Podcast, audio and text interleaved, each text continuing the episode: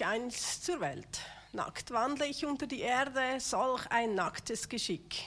Ist es der Mühe wohl wert? Diese Frage stellte sich der Christian Friedrich Wilhelm im 18. Jahrhundert.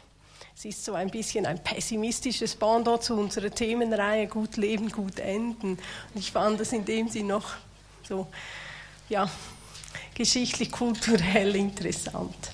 Ähm, ich habe mir gefragt, ob ich meinen Einschnitt oder meinen Ablauf der Predigt anpassen muss, weil es war ganz spannend. So der Anfang hat uns dahin geführt, wo ich enden will. Also wir werden so einen Kreis machen heute im Gottesdienst und auf das freue ich mich sehr. Wir beginnen aber mit einem großen Thema, mit dem Sinn des Lebens. Weil ist das nicht so auch die Frage, wohin gehe ich, wer bin ich, was soll ich da, was mache ich als Christ? Diese Frage stelle ich mir im Moment äh, öfters, aber ich weiß nicht, ob das einfach ist, weil ich meine 45 überschritten habe. Keine Ahnung. Aber ich möchte euch mit euch das kurz ähm, angucken. Ich habe mich da mal an die Epochen rangemacht, in die, die Weltgeschichte und in der Antike fand ich, äh, da war ein so ein philosophisches Konzept von das Ziel des Lebens, der Sinn des Lebens ist Glückseligkeit. Da dachte ich mir, hm, wir sind ja gar nicht so weit davon entfernt. Aber das war vor allem so bei den Philosopho, Philosopho äh, ich kann es nicht mehr sagen, danke, ähm, war das so äh, Gesprächsthema. Ich weiß nicht, ob das auch beim normalen Volk war, das sich um das Leben bemühte, aber das war so ein gesellschaftliches Thema. Im Mittelalter hat sich das ganz gekehrt. Also da hat ja die Christianisierung stattgefunden und da haben sich die Menschen eher mit der Ewigkeit auseinandergesetzt. So stark, dass dann in der Neuzeit auch Feuerbach gefragt hat, verliert nicht das Leben gerade durch das Jenseits, in dem es erst einen Sinn finden soll, ähm, allen Zweck? Also ist so viel, konzentrieren wir uns nur um das Jenseits, dass es hier gar nicht mehr, was machen wir denn hier? Das hat sich dann so gekehrt in der Geschichte. Aber dann kam die Moderne und die Menschen hatten die Idee, Gott ist tot, den gibt es gar nicht. Und dann plötzlich war dann die, diese Sinnfindung, das vorher so gesellschaftlich verankert war, wurde individuell gehandhabt. Also könnt ihr euch vorstellen, wenn wir jetzt noch im Mittelalter leben würden, dann wäre gesellschaftlich, wir haben alle einen Sinn. Aber das hat sich dann eben gewendet. Und in der Gegenwart stehen wir an dem Punkt, wo wir von einer Sinnkrise sprechen ja, das könnt ihr sich euch auch vorstellen. Also heute ist es sehr wichtig, dass man sich porträtiert, dass man überall dabei ist, dass ähm, man möglichst viel Gewinn macht und, und, und. Und ist das wirklich der Sinn des Lebens? Eigentlich hätte ich jetzt gedacht, wir machen einen Austausch an den Tischen, aber das möchte ich jetzt, das lassen wir weg. Das könnt ihr dann zu Hause diskutieren, weil ich habe das Gefühl, der letzte Teil der Predigt ist mehr wertvoll in dem, was Gott schon gesprochen hat, wie was ich jetzt hier mit euch philosophieren will. Also wir gehen gerade weiter von dieser globalen, allumfassenden, ewig zu diskutierenden Einstiegsfrage zum Predigtthema. Mein Predigtthema war ursprünglich treu im Kleinen habe mir ein bisschen den Kopf zerbrochen, habe gedacht, Menschenskind, was soll ich jetzt dazu sagen? Habe die Bibel gewälzt, bin da ein bisschen ratlos geworden und dann habe ich während dieser Zeit auch teilgenommen an den Predigen, die wir schon gehabt haben und habe gemerkt, es ist so viel einfach das Positive vom Leben. Und ich finde, das muss auch Platz haben, also nicht nur das Negative. Aber es gab so viel das gute Leben, genießen. Da habe ich mir gedacht, ja, aber hm, wenn es denn schwierig wird. Also wenn, was, was bedeutet das für das Thema? Und so habe ich mein Thema äh, erweitert und das heißt jetzt äh, kleinem Treu sein, wenn es schwierig wird.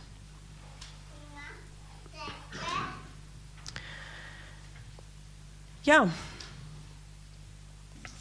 ich habe mir dann so Gedanken gemacht, wieder von dem Sinn des Lebens, wie beurteilen wir unser Leben? Weil wie wir unser Leben beurteilen, das hat auch ganz stark damit zu tun, wie nehmen wir es wahr. Also bin ich zufrieden oder unzufrieden, hat auch mit dem zu tun, was erwarte ich vom Leben. Also aus dem Sinn des Lebens, also Ziel des Lebens, so wie Nebelschwaden, ist eigentlich über unserem Leben, was erwarten wir. Und mein Großvater, der hat immer gesagt, gebettet und gearbeitet. Er war ein Walliser, stockkatholisch und er hat das auch so gelebt. Jeden Abend wurde der Rosenkranz gebetet. Man arbeitete und man war zufrieden. Mein Großvater hat sich nie ausgelassen über das Leben, hat nie gestürmt. Für den war klar, beten und arbeiten, das ist. Jetzt aber, also nicht viele Generationen später, habe ich im Magazin von der Fachhochschule diesen Übertitel gelesen. Gut leben, Friede, Freude, Mitspracherecht. Dann habe ich mir gedacht, was für ein Unterschied von diesen paar Generationen, was für unterschiedliche Erwartungen haben wir da. Jetzt wir als Christen, wir stehen ja nochmals unter verschiedenen Erwartungen. Wir sind ja an dem Punkt, dass wir ja nicht nur einfach so die gesellschaftlichen Sachen uns entgegenschwappen, sondern wir haben ja auch noch das Christliche. Und auch in dem Christlichen können wir unterschiedliche Erwartungen generieren aus den unterschiedlichen Sichtweisen, die wir haben können. So zum Beispiel, wenn du dich der Bibel zuwendest und du siehst dich als Sklave, als Diener oder du siehst dich als Freund oder als Kind von Gott. Das sind ganz unterschiedliche Positionen. Also genauso wie mein Großvater eine Erwartung hatte aus dem gesellschaftlichen, gesellschaftlichen Rahmen heraus und das hat sein Lebensgefühl geprägt, so kann auch das Lebensgefühl als Christ können wir geprägt haben von dieser ähm, Erwartung, die wir haben. Also wenn ich mich als Diener sehe, dann habe ich die Erwartung, dass ich ihm dienen kann, also dass er mir einen Dienst zuweist dass er mir auch etwas gibt, das ich machen kann, dass er mir befähigt, dass er mich dafür entlohnt und that's it. Sehe ich mich als Sklave, dann, dann ist es mein größtes Glück, wenn ich etwas machen kann, dass es schon schön ist. Also wir sehen, dass schon zwischen Diener und Sklave kann das ganz unterschiedlich sein. Jetzt aber, wenn ich mich als Kind sehe, also als Kind genügt mir da nicht, einfach nur zu dienen dann hätte ich noch gern die Schokolade dazu und ein Eis und das noch und das und weil der Papa ist ja für alles dann, man kann ja fragen, man kann ja mal bitten. Aus dieser Haltung, wie ich Gott gegenüber stehe, ist es auch unterschiedlich, wie ich mich sehe in der Position und aus dieser Position heraus kann ich Erwartungen haben und diese Erwartungen können auch mein Lebensglück prägen. Also wenn ich das Gefühl habe, ich bin ein Kind und Gott setzt mir immer ein Dessert vor und ich muss gar nichts machen und ich kann es einfach genießen, dann werde ich wahrscheinlich ein bisschen enttäuscht.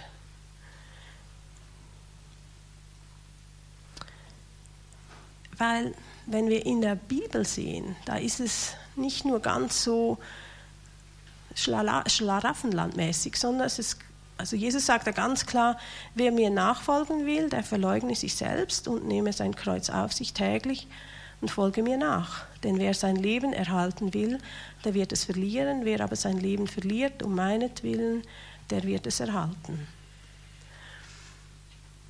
Hm. Ich persönlich, ich habe mir das echt äh, mal durchgedacht. Meine Positionen vor Gott wie ich mein Leben sehe und was ich von ihm erwarte. Und das war für mich sehr heilsam, weil ich habe dann so gemerkt, aus der Haltung, die ich Gott gegenüber habe, habe ich Erwartungen und wenn die nicht erfüllt sind, werde ich enttäuscht und frage auch Gott, wer bist du, was machst du, wieso machst du das nicht? Und plötzlich habe ich gemerkt, ja, wieso habe ich diese Haltung und bringt mich die überhaupt zum Ziel? Und dann auch gemerkt, diese Haltung ist falsch. Nicht Gott, der da nicht macht, was ich will, sondern ich, ich denke, er hätte das zu tun und eigentlich verspricht er mir das gar nicht in der Bibel.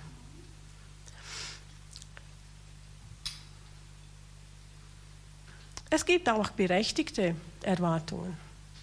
Es gibt auch Sachen, die klar in der Bibel stehen. Das dürfen wir von Gott erwarten. Das Problem ist einfach da, und das haben auch die Jünger gemerkt, passiert manchmal nicht so, wie wir uns das vorstellen. Die Jünger haben ja erwartet, als ähm, Jesus kam und sie haben ihn als König erlebt, sie wussten, das ist Gottes Sohn, haben sie sich gedacht, super, jetzt stellt er das Reich wieder her, er, er schmeißt die Römer aus dem Land und Israel wird wieder groß und ja, er, er richtet sein, sein Reich auf dieser Welt. Was für eine herbe Enttäuschung, als die Kreuzigung am Freitag geschah. Und ich weiß nicht, aber ich könnte mir vorstellen, der schwärzeste Tag für die Jünger war Samstag. Samstag, da geschah nichts. Samstag, da warteten sie. Samstag, da war keine Auferstehung. Da war einfach, Jesus ist weg.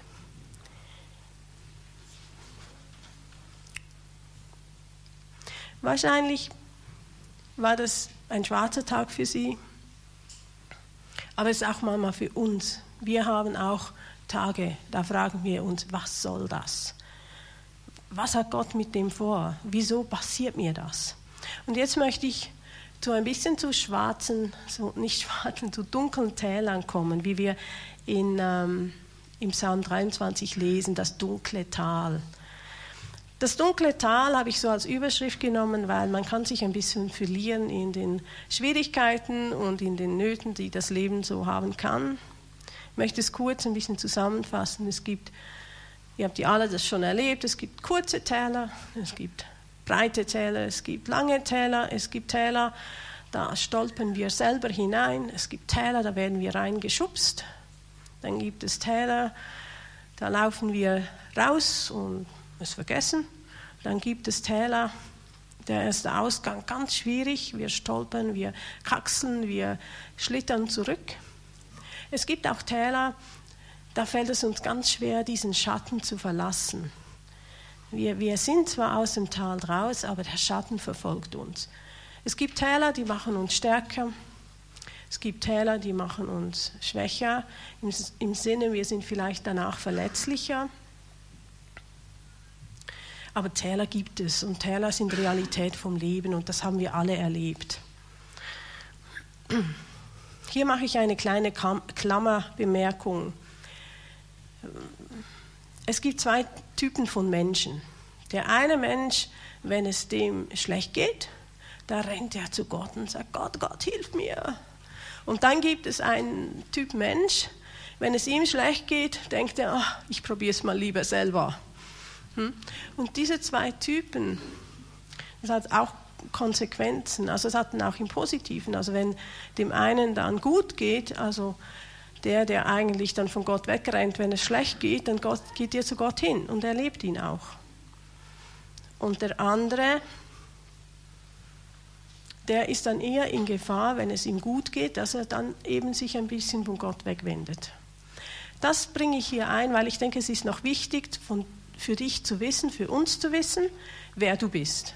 Also bin ich ein Mensch, der sich von Gott abwendet oder bin ich mich ein Mensch, der sich Gott zuwendet, wenn es mir schlecht geht? Weil wenn ich ein Mensch bin, der sich von Gott abwendet, wenn es dir schlecht geht, dann würde ich dir sehr empfehlen, wenn du merkst, okay, jetzt bin ich wieder mal in einem Tal gelandet, dass du sagst, okay, und jetzt, jetzt, anstelle, dass ich mache wie immer oder so, ich renne davon, gehe ich zu auf diesen Jesus zu, ich gehe dahin. Hm? Darum erwähne ich das so, weil wir halt hier auch unterschiedlich sind. In der Bibel finden wir tolle, tolle äh, also Beispiele von Menschen, die durch Täler gelaufen sind. Ähm, ihr könntet sicher ganz schnell ein paar aufzählen. Jeder kennt David.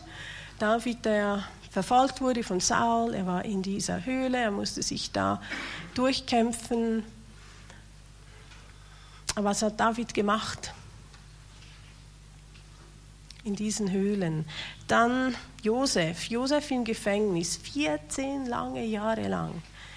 wie ist es ihm wohl ergangen? Wie ist es ihm ergangen im Jahr 12, 13? Im ersten Jahr war es vielleicht noch erträglich, aber so irgendwann. Daniel ist mein Favorit. Daniel verschleppt, gedemütigt, zum Enuchen gemacht wahrscheinlich, musste diesem König dienen, durfte seinen Gott nicht anbeten. Dann kommen wir zu Paulus. Paulus auch Schiffbruch, Schläge, Verachtung. Eines, als ich diese, diese äh, Beispiele in der Bibel angeschaut habe, eines ist mir so herausgesprungen. Was haben diese Menschen gemacht im dunklen Tal? Was hat Josef gemacht im Gefängnis? Was hat David gemacht in der Höhle? Was hat Paulus gemacht? Von den Einzelnen wissen wir es. Wir wissen, dass Paulus im Gefängnis gebetet hat. Ähm, wir sehen von David, wir haben die Psalmen, die wahrscheinlich in der Zeit der Höhle geschrieben wurden. Die Menschen, und die sind auch Beispiele für uns, die haben sich Gott zugewandt im Tal. Und das hat mich so fasziniert, weil diese Menschen wurden aufgeführt in der Bibel, weil sie etwas geschafft haben, weil sie nicht losgelassen haben, weil sie uns ein Vorbild sein dürfen können, wenn wir durch Täler laufen. Also in unseren Zweifeln, Wüstenzeiten, Einsamkeiten, Krankheit, Selbstanklage, Versagen. Jetzt möchte ich euch bitten, kurz auszutauschen. Was macht ihr da? Ich gebe euch zwei Minuten. Was macht ihr, wenn es hart wird?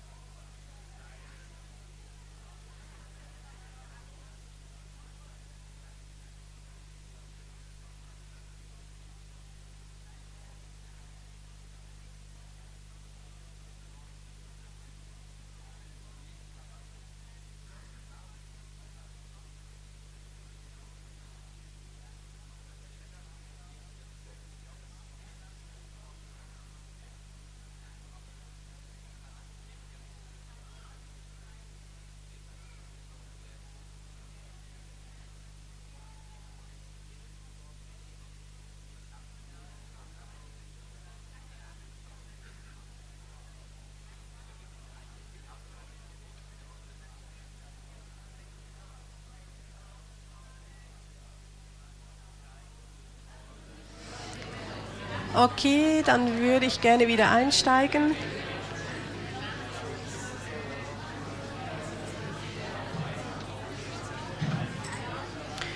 Gut. Ähm, habt, ihr, habt ihr etwas herausgefunden? Also was macht ihr in Tälern?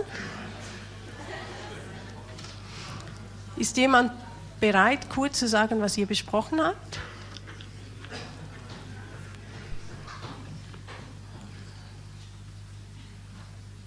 Auf was seid ihr gekommen?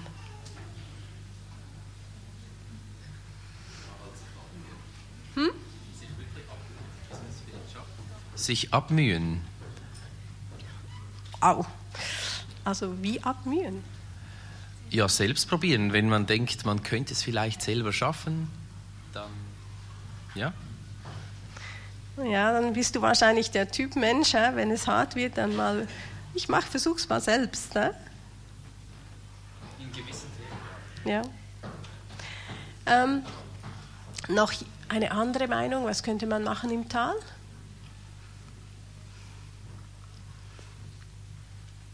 Okay, dann Hiob kennt ihr ja. Hm? Hiob war ja auch so in einem ziemlich bitteren Tal und er hat sich da beklagt bei Gott. Und was hat Gott gesagt? Hm, Gott hat eigentlich nicht gesagt, wieso und warum, sondern Gott hat einfach gesagt, wer er ist. Und das hat mich äh, immer sehr berührt, weil, weil Gott rechtfertigt sich nicht. Er sagt nicht, äh, darum und habe ich das so und so gemacht sondern Gott zeigt einfach Hiob, wer er ist. Und ich denke, also aus den Beispielen, die wir sehen in, in eben diesen, diesen Helden der Bibel, da sehen wir, die sind einfach dran geblieben. Die haben sich nicht von Gott abgewendet. Ähm, die sind nicht weggelaufen.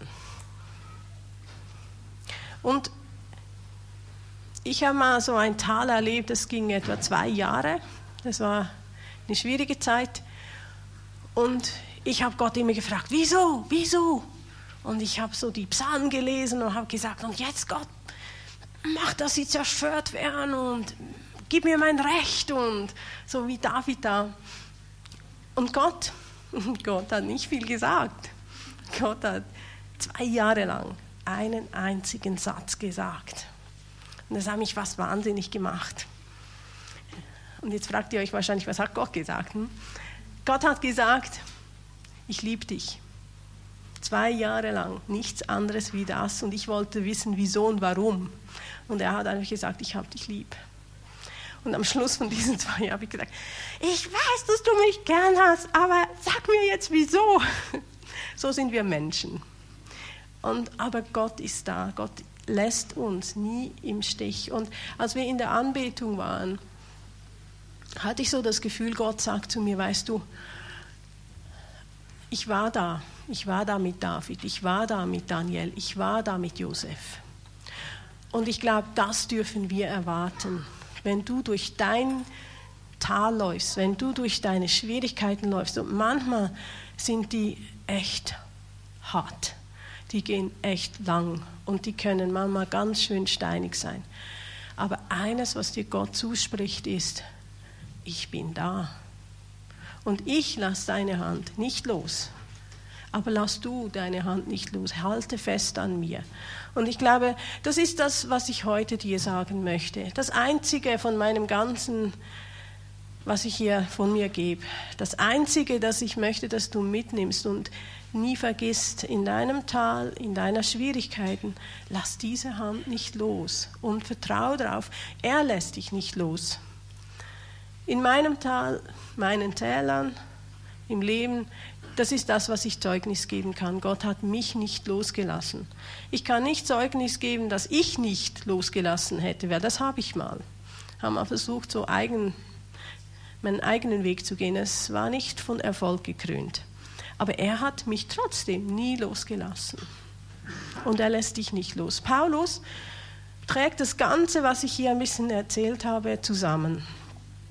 Nämlich in Römer 5, Vers 1 sagt er, gerecht gemacht, also aus Glauben haben wir Frieden mit Gott durch Jesus Christus, unseren Herrn. Durch ihn haben wir auch im Glauben den Zugang zu der Gnade erhalten, in der wir stehen und rühmen uns der Hoffnung auf die Herrlichkeit. Mehr noch, wir rühmen uns ebenso der Bedrängnisse, denn wir wissen, Bedrängnis bewirkt Geduld, Geduld aber Bewährung, Bewährung Hoffnung.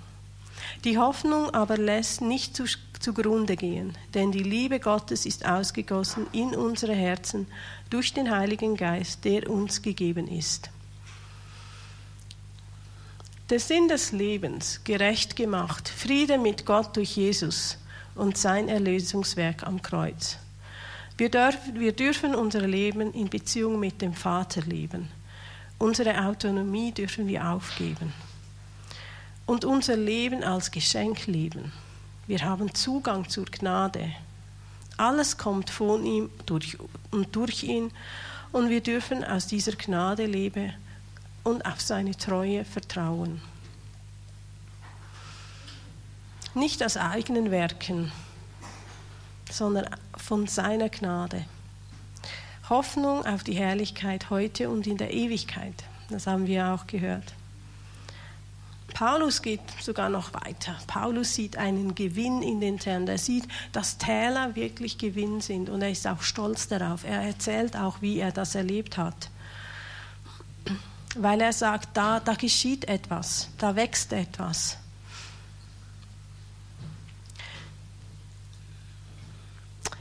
Ich denke auch das Wort, das in der Bibel steht, wir wissen aber, dass denen, die Gott lieben, alle Dinge zum Besten dienen, die nach dem Vorsatz berufen sind. Das ist so ein Bibelvers, den sage ich mir immer wieder. Immer wieder, wenn ich denke, ah, was soll das hier, was will ich hier? Das ist so der, mein, mein Wort, das ich immer wieder sage. Ähm, er hat Gutes geplant, auch wenn ich es nicht sehe. Er, hat, er ist in Kontrolle. Er verlässt nicht. Und er hat nichts, nichts das, das dir schaden könnte, primär einfach im, im Blick oder im, im Sinn, sondern er möchte, dass es dir gut geht. Aber er möchte auch, dass du wächst, dass du gedeihst, dass du. Und er lässt diese Täler zu. Er hat sie bei David, er hat sie bei Josef, er hat sie bei allen auch zugelassen. Aber diese Männer kamen verändert aus den Tälern heraus. Und wie wir gehört haben, wie ich schon gesagt habe, aus einem Grund kamen sie verändert und im Sieg aus diesen Tälern, weil sie nicht losgelassen haben. Sie haben diese Hand nicht losgelassen. Gott ist groß, Gott ist allmächtig, Gott ist noch größer. Und das war der zweite Eindruck in, im, im Lobpreis, den ich so gehabt habe, dass Gott sagt, hey, ich bin noch viel größer. Ich bin noch viel, viel größer. Und Gott wie er uns auch durch diese Ermutigung gesagt hat, er sieht jeden Einzelnen, er, ist, er freut sich an jedem Einzelnen. Jeder Mensch hier, jeder Mensch auf dieser Welt ist wertvoll und jeder Mensch wird gesehen. Und wenn du in einem tiefen Tal bist, wenn du in, und dich abstrampelst, da ist Gott. Und du bist genauso wertvoll, genauso geliebt, genauso gesehen wenn es dir nicht leicht fällt im Leben. Auch wenn es dir auch gut geht. Auch es spielt keine Rolle, wo du stehst. Gott ist derselbe, gestern, heute und alle Ewigkeit. Er ist treu, er ist groß, er ist allmächtig und er lässt dich nie, nie gehen. Und meine Ermutigung an uns alle, auch an mich, ist, lasst uns diese Hand nie loslassen. Egal wie lang, wie tief, wie breit das Tal ist. Gott ist größer. Ich habe noch ein paar Vertiefungsfragen vorbereitet. Ihr könnt euch Gedanken dazu machen. Ich habe aber heute Morgen auch noch ein Lied gehört, das hat mich so angesprochen und ich habe gedacht, gerade wenn du in einem, dich in einem Tal befindest im Moment, dann schließ einfach die Augen und hör das Lied. Und wenn du nicht im Tal bist, dann darfst du dir gerne Gedanken machen zu diesen Vertiefungsfragen.